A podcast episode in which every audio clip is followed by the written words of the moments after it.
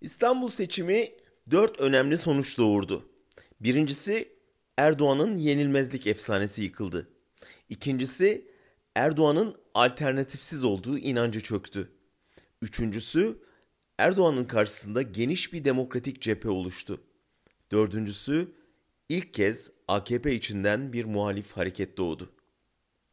AKP daha ilk üçünü hazmetmeye çalışırken şimdi dördüncünün travmasını yaşıyor. Bu travmayı son birkaç günde Hürriyet'te Abdülkadir Selvi'nin köşesine yansıyan Erdoğan Babacan, Erdoğan Davutoğlu diyaloglarında görmek mümkün. Erdoğan'ın hayal kırıklığını ele veren konuşmalar aynı zamanda partiden kopacakların ihanetle suçlanıp yeni dönemin hedefleri olacaklarını bildiriyor. Türk siyasi tarihi bölünmüş partilerin ve liderden kopmuş siyasetçilerin tarihidir.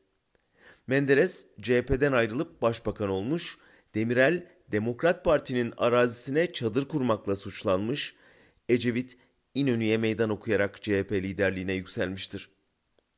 Mesut Yılmaz Özal'a, Tansu Çiller Demirel'e, Tayyip Erdoğan Erbakan'a meydan okuyarak lider olmuştur.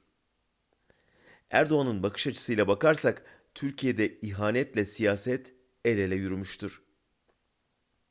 Peki Ali Babacan ve Ahmet Davutoğlu'nun başarı şansı var mı? İkisi de son 17 yılın kısmen sorumlusu olduğu için sırtlarında ciddi bagajla yola çıkıyorlar. Ancak Erdoğan'ın paniği AKP için ciddi risk oluşturduklarını da gösteriyor. Özellikle Babacan'ın yurt dışı sermaye çevrelerinde ciddi destek bulabileceği anlaşılıyor. Ama hepsinden önemlisi AKP'yi bir arada tutan çıkar birlikteliğinin dağılıyor olması. Erdoğan sonbahardan itibaren hem AKP dışından hem AKP içinden yükselen muhalefetle mücadele etmek zorunda kalacak. Üstelik bunu nihayet bir ittifakta bir araya gelebilmiş merkez partilere karşı en önemli kentleri kaybetmiş halde yenilmezlik ve alternatifsizlik ünvanlarından mahrum şekilde yapacak.